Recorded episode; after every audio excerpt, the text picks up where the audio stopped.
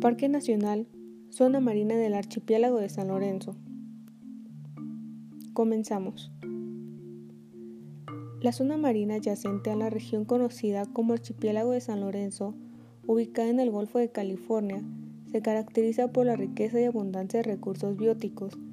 Es considerada como una de las áreas más importantes del Golfo de California, ya que en esta radican una gran variedad de flora y fauna marina creando así un rico y variado ecosistema en el que conviven algunas especies consideradas bajo alguna categoría de riesgo o protección especial por la norma oficial mexicana. Esta tiene como objetivo proteger y preservar los ecosistemas marinos y regular el aprovechamiento sustentable de la flora y fauna acuática. El Golfo de California tiene tres mecanismos naturales de fertilización, íntimamente relacionados con la distribución y abundancia de fitoplancton y la productividad primaria. Asimismo, es consistente de una vegetación dominante debido a las urgencias, corrientes y fuertes vientos que hay ahí, manteniéndose en ella una pirámide alimentaria que incluye importantes poblaciones para la pesca comercial y deportiva, así como aves y mamíferos marinos, entre los que se encuentran el pez espada, el volador picudo, la merluza, la orca, la ballena azul, el delfín rizo y el cachalote enano.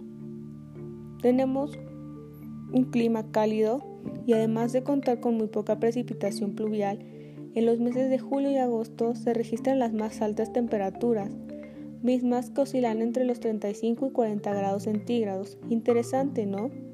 ¿En qué época del año irías tú? Por otro lado, existe una flora marina del lugar que está constituida por algunos tipos de algas en los que destaca sobre todo el sistema de arrecifes en las islas, el cual sirve de refugio a las especies marinas de menor tamaño. En cuanto a la fauna marina que se observa en este lugar, se pueden encontrar dentro de la lista de especies amenazadas o en peligro de extinción las siguientes especies: la ballena azul, la ballena jorobada, la orca, el cachalote, la tortuga jabalina, la tortuga blanca, por solo mencionar algunos. Por eso mismo es indispensable proteger de manera integral a dicha unidad, lo que conlleva que el territorio insular cuente además con una zona complementaria de protección o en su parte marina, que garantice la continuidad evolutiva de los procesos ecológicos que desarrollan en la misma. ¿Consideras que estos en realidad se encuentran en peligro? Si es así, ¿por qué? Déjame saberlo.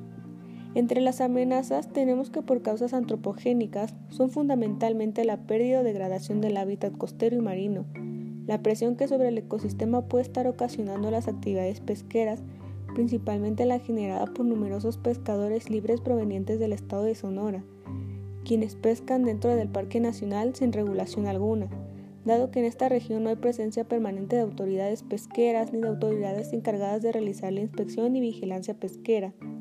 ¿Consideras prudente que se prohíba la pesca en dicho lugar?